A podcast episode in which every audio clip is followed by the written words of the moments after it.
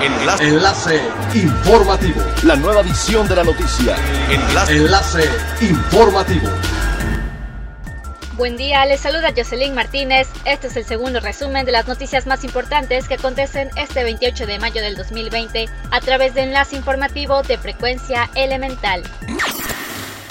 El 15 de junio iniciará la campaña Ven a Caribe Mexicano por Dos y Come to Mexican Caribbean, que prepara el sector empresarial y que se desarrollará en un 90% en redes sociales.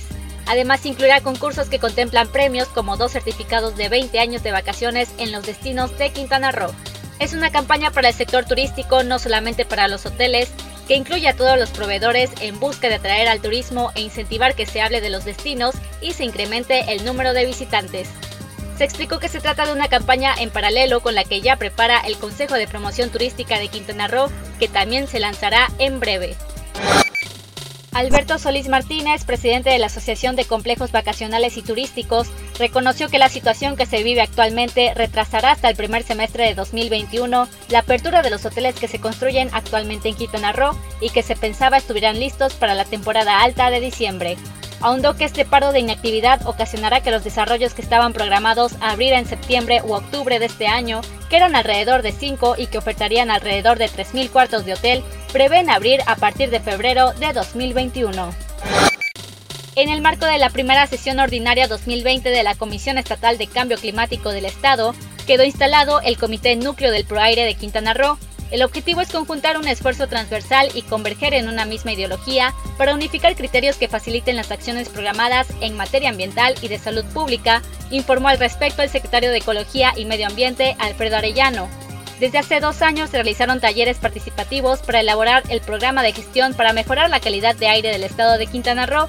El documento cuenta con seis estrategias que incluyen 16 medidas a cumplirse de 2020 a 2028. Es elemental tener buena actitud y mantenernos positivos, pero ello también las buenas noticias son elementales.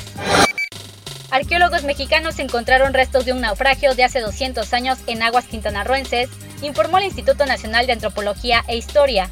Entre los vestigios se encuentran un ancla, un cañón y lingotes de hierro usados como lastre, todos ellos corresponden a un velero inglés de finales del siglo XVIII o inicios del siglo XIX. Los arqueólogos subacuáticos de la Subdirección de Arqueología Subacuática del INAH dedujeron que los tripulantes de aquella embarcación hicieron esfuerzos para evitar el hundimiento, ya que se encontró un ancla que fue lanzada al mar con intención de sujetarse a la barrera recifal, donde hoy continúa encallada. El navío fue registrado oficialmente con el nombre de Manuel Polanco, esto en honor del pescador que en las décadas de los 60 y 70 halló restos de diversos naufragios.